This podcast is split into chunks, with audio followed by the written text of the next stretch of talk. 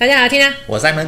自从上次我们聊了马斯克脑机接口是不是阴谋，我仔细看了一下他的演说，发现他的公众演讲能力完全不行啊！这个词蹦出来又收回去，蹦出来又收回去，很烫嘴嘛！这个台词，你很奇怪啊，这个人居然是大企业的老板，他是那个要上天造火箭，又是入地要坐电动车，还要搞什么脑机接口，还要挖什么地道，搞什么快速列车。这个人啊，这么看起来不是天才 就是骗子。马斯克这个人挺好笑的，就是他做这些事情啊，你当下就会觉得说特别不靠谱。隔个几年你再看，你就发现，哎，挺有意思的。所以就说说他做这些事情，我们一般人是无法马上理解的，往往需要几年来消化。那么我们今天来跟大家分享一下，比马斯克的成功和口才更两极、更戏剧、更精彩，连好莱坞导演都不敢这么拍的马斯克的爱情故事。一说到爱情故事，你这眼睛就开始发光啊！你听听看嘛，一个人他有三段婚姻，两个老婆，六个孩子，最后那个孩子呢，还是跟女朋友生的，没有结婚。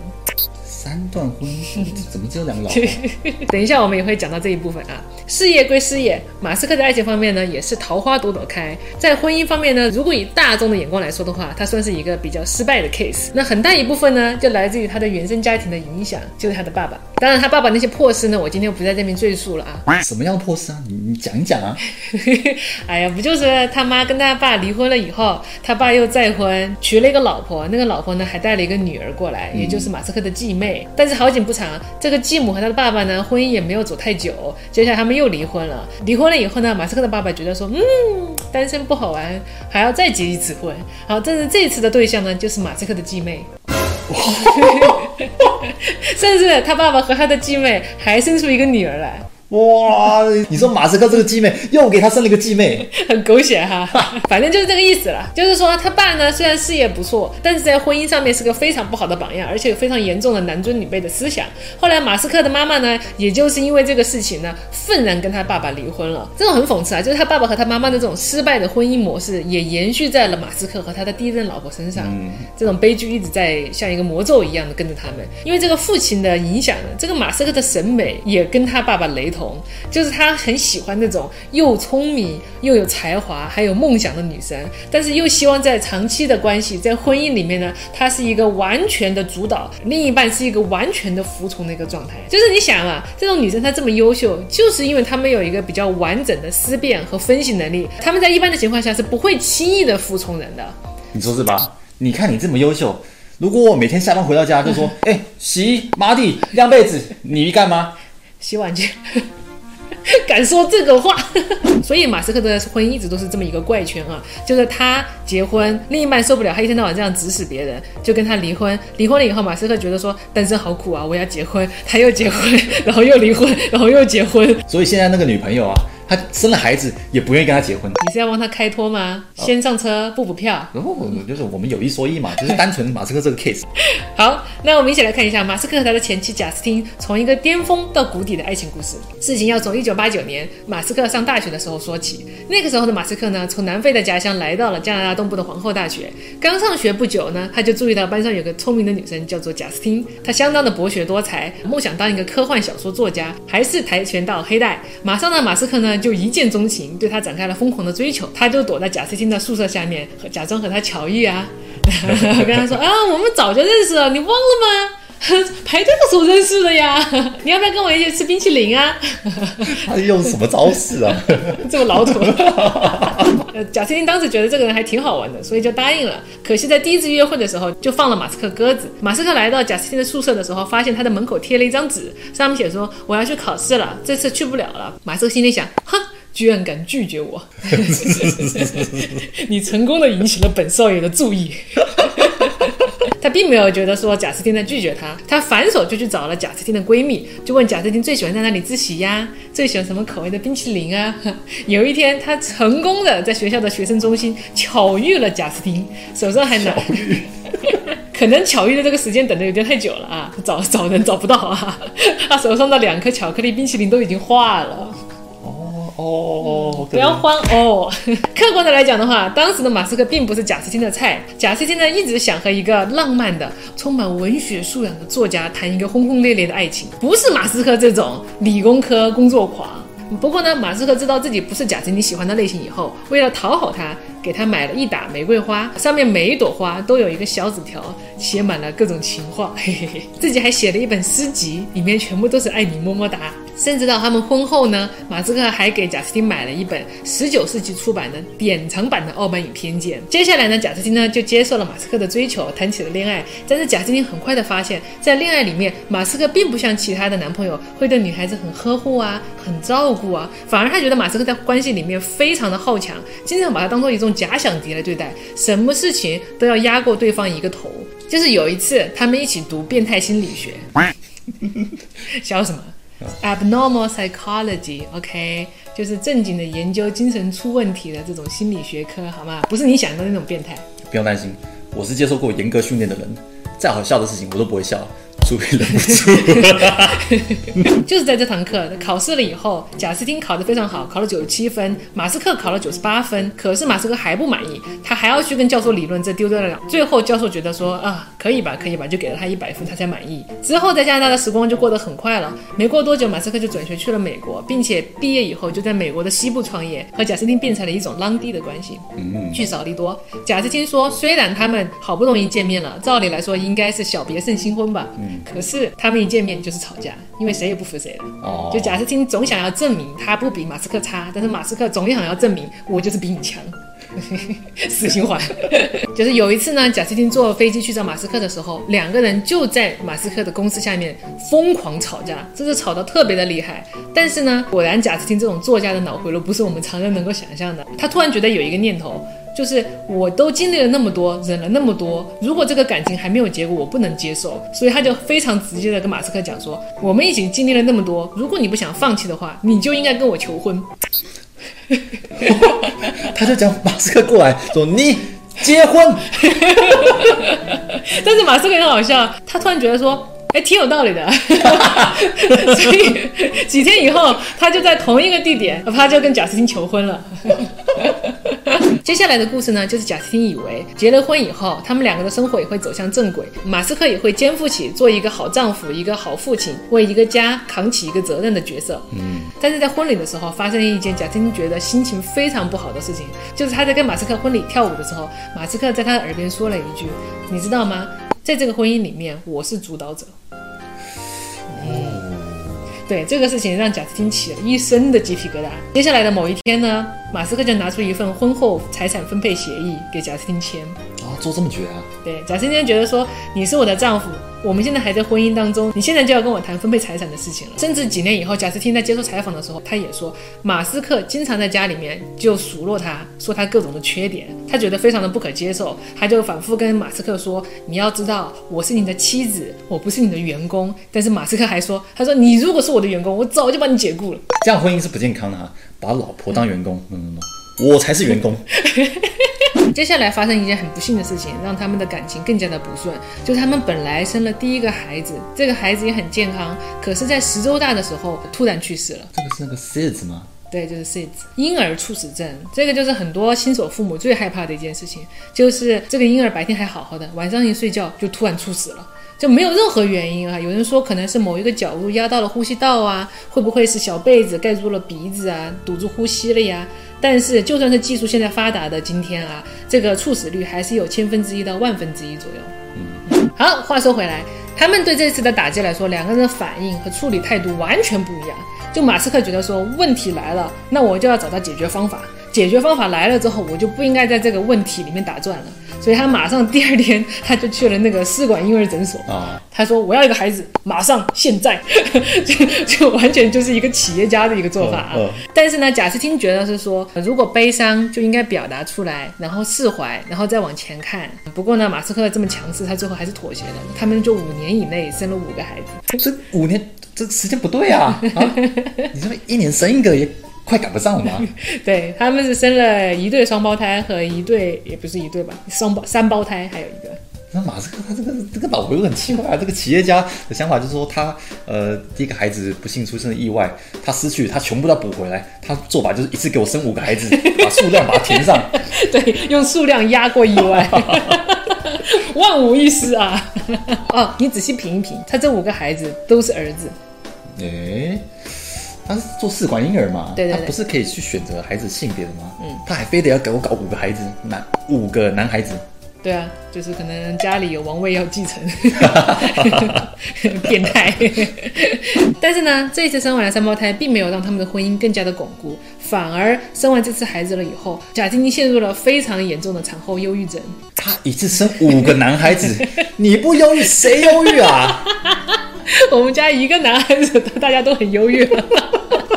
但是在那个时候呢，马斯克一周要工作一百个小时以上，甚至有时候忙得不行了，累得不行了，就倒在工厂的一个角落，或者衣服就睡了。同时呢，再加上那个时候临近零八年的金融危机，他这个企业差一点就倒闭了，他的现金流紧缺，更是不愿意把这些工作的压力带回家里。他好强要面子，他不愿意跟贾斯汀交流他在公司上遇到的这些困难。你知道后来他们两个就已经无话可谈了。等一下，马斯克他一周要工作一百多个小时，嗯。一周我们就总共只有一百六十八个小时，你扣掉睡觉五十六个小时，他还要工作一百多个小时，他的人生不是在睡觉就在工作嘛？基本上来讲的话，马斯克算他们这种硅谷创业老板里面工作投入时间最长、最勤奋的之一，好吧？他不但自己工作那么多小时，他甚至把这种工作强度期待放在每一个员工上面。也就是说，有时候我们会放那种工作报告，对不对？我在哪一天、哪一天、哪一周把这个事情完成，他都不要。他说你要精确到时，精确到秒。我在两个小时三十一分把这个完成啊！敲个代码，你都要记速度这样。太变态了吧！然后他会按照你的速度规划你的时间，甚至有公司的高管跟马斯克说：“马斯克，你要知道。”你的员工是需要时间上大号的。好，我们再说回来啊。同时呢，马斯克在婚姻里面呢，可能受到了他的原生家庭的影响，他并没有像其他人一样，在婚姻里面会对另外一半产生一种非常深切的共情感。就是有一次，贾斯汀去参加一个聚会的时候，他发表了一个非常尖锐的政治观点。这个时候呢，里面有个男嘉宾就表示不屑。说他这个观点非常的片面，非常的幼稚。这个时候呢，贾斯汀转过去看马斯克，希望他给他解围。可是这个时候，马斯克转过来看贾斯汀的眼神是一副关爱智障的眼神，然后拍一拍他的手，然后表示说你很幼稚，完了吧，就这样吧，让贾斯汀非常的无地自容哈。他觉得自己的老公一点都不懂自己，也不懂得爱自己。从此以后呢，贾斯汀就更加的反感别人叫他马斯克的太太，说他是个花瓶，没有看到他的成功。从这次以后，贾斯汀跟马斯克说，出去在外，你不但要介绍我是你。的太太，你还要讲我是一个知名作家，但是马斯克出去了之后，他都这么讲的。他说这是我的太太，他让我告诉你，他是一个知名作家。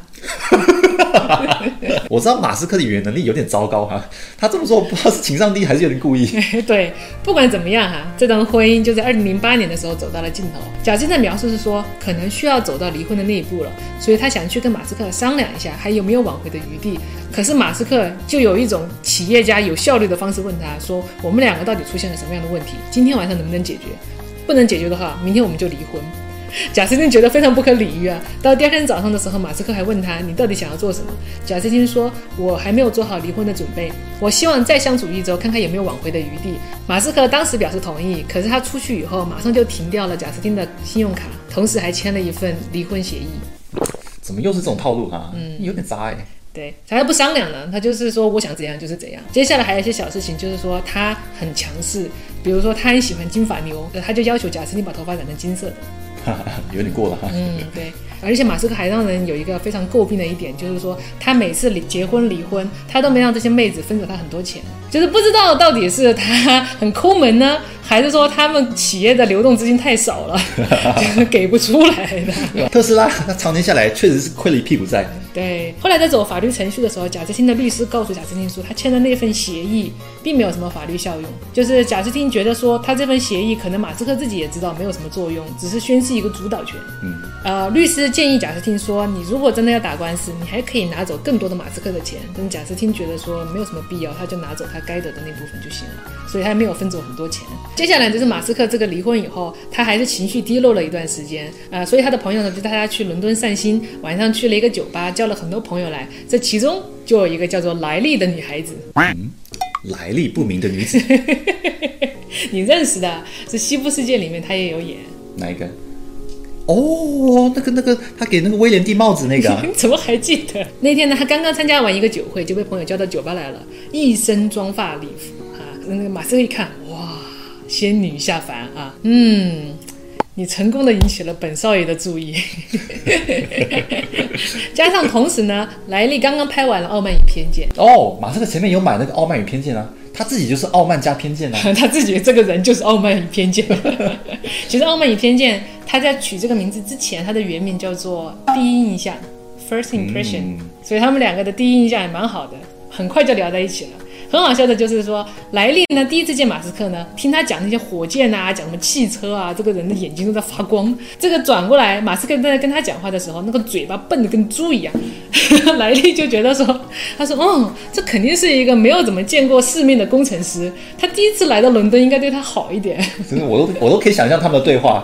你好，嗯我我是马斯克，火火箭，我我建造火箭。so 他们聊得非常好。但第二天呢，莱利跟他爸爸打电话说，他昨天遇见一个造火箭的奇葩。他爸一听，嗯，不对劲，因为他爸爸以前是英国国家犯罪小组的工作人员。哦，他还没有深入调查，他还没有用他所有的招数啊，他只是在 Google 上面打下了马斯克三个字啊他，应该不是打马斯克，他打 M U S K。闭嘴，就马上弹出五个孩子，已婚，花心企业家。这 不行。虽然父亲反对啊，但是莱利呢跟着马斯克更多的相处以后，觉得他这个人还是给了他很多惊喜的，所以二十五岁的他觉得应该可以跟他结婚。比较好笑的就是说，莱利当时嫁给马斯克的时候，马斯克真的是一贫如洗啊，他就已经揭不开锅了。当时马斯克连房子都没有，就只能带莱利去一个他的富豪朋友家里面去借住，嗯，还没有告诉莱利。哦，莱利住了一周之后，那个富豪朋友回来了，说你谁啊？然后莱利说你谁啊？然后那个人说我这个房子的主人呢、啊。好，说回来啊啊，求婚的那天，莱利还是非常感动。可是马斯克突然说了一句非常奇怪的话，他说你跟我结婚，就是你选择了一条非常艰难的路。当时莱利说他很年轻，并不明白这句话是什么意思。他这个没有什么好要去理解的啊，他就是字面上的意思，非常艰难。很难啊。后来发现真的是这样的。在莱利嫁给马斯克以后，马斯克的企业也是起起伏伏，莱利也跟着他一起神经兮兮的。他说，甚至有一段时间，马斯克半夜都会爬起来尖叫，然后摇莱利他。慢慢的，接下来呢，马斯克的企业有所起色。有一次，马斯克在忙完之后，发现说外面都已经是圣诞节前夕了，但他忙到已经忘记给莱利买礼物了。所以他那个时候跑出去，大雪纷飞，哈，外面大部分的店都已经打烊了。结果他只好找到他们街角唯一一个还开着的一家店，那家店卖一些有的没的。他进去找了半天也没找到合适的，只买了三个玩具，长得像猴子的玩具。什么东西啊？我都还知道要买个泰迪熊，猴子是什么东西啊？人家是人家是成功的企业家，好吧？可能实在是没有别的买的了。后来呢，他们两个又经历了离婚，又复婚，又离婚啊，所以为什么有三段婚姻，两个老婆啊，就是在这里。哦莱利呢，也只拿到了马斯克的一小部分财产。虽然只有马斯克的一小部分财产，不过却是我们人类的一大部分财产。很大一笔财产啊，一千六百万啊。之后呢，马斯克还和女明星 Heard 发生了一段绯闻，就是马斯克自己在 Twitter 上面发了一张他和 Heard 的一个合照，他脸上有一个唇印啊，其实他们两个的关系不菲呀、Hurt 是谁啊？就是那个 Amber Heard，就是那个强尼戴普的前妻。哦啊，贵圈真乱。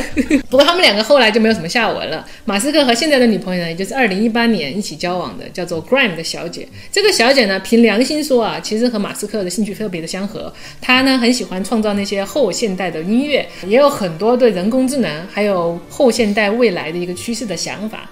她曾经说过，她的人生的主要目标就是上火星。这是完全就是马斯克的菜啊！就是，甚至他也喜欢画漫画，画那种日本式的那种。哦马斯克也是日漫迷，你知道吗？啊，他有次上传了 Twitter，他的头像他是用的是那个钢链的。哦，钢链那个爱德华对呀、哟，哎，自己人。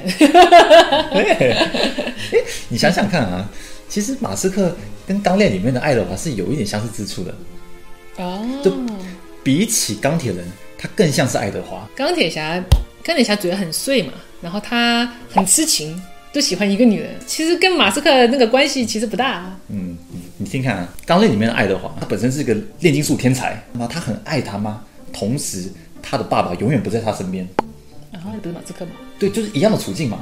然后他还有一个这个小小女朋友，这个女朋友啊，金发碧眼，然后他的兴趣也很古怪他也，喜欢金发妞，一样的爱好。金发碧。然后他的兴趣很奇怪啊，他也是喜欢机械啊，喜欢研究的机械手臂。这种工科宅宅女还是正妹。这种宅男最爱了。还有还有最后一点啊，爱德华有个弟弟，他是个钢铁人，啊，马斯克也有个弟弟，所以真正的钢铁侠其实是他弟弟。其实 马斯克还喜欢打文明，我也很喜欢玩文明啊，所以我离那些顶级富豪就差距就是我不姓马，马云、马斯克、马化腾。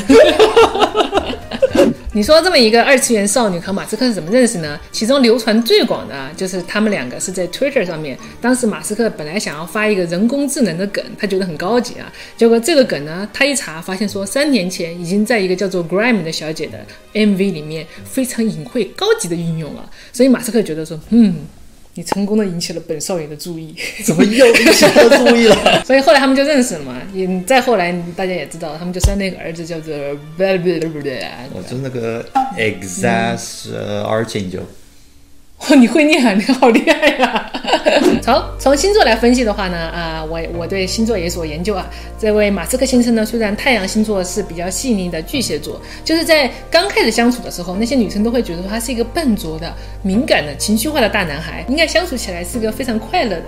可是只要一进入长期的关系，就会发现他的月亮是处女座的，也就是说他的内心是一个非常保守、铁石心肠、现实主义的一个人。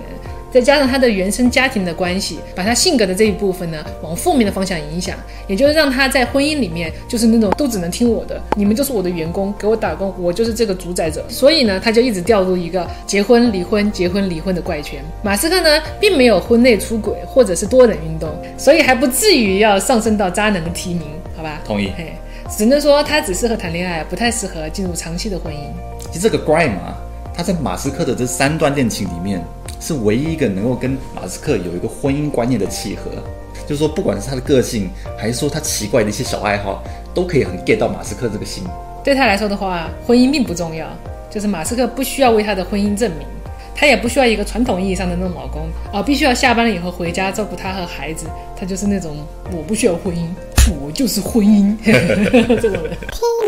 那当时他第一眼就看中了贾斯汀，因为贾斯汀是跆拳道黑道，跆跆拳道黑带，跆拳道黑，跆拳道黑 带，黑道。跆拳道黑道，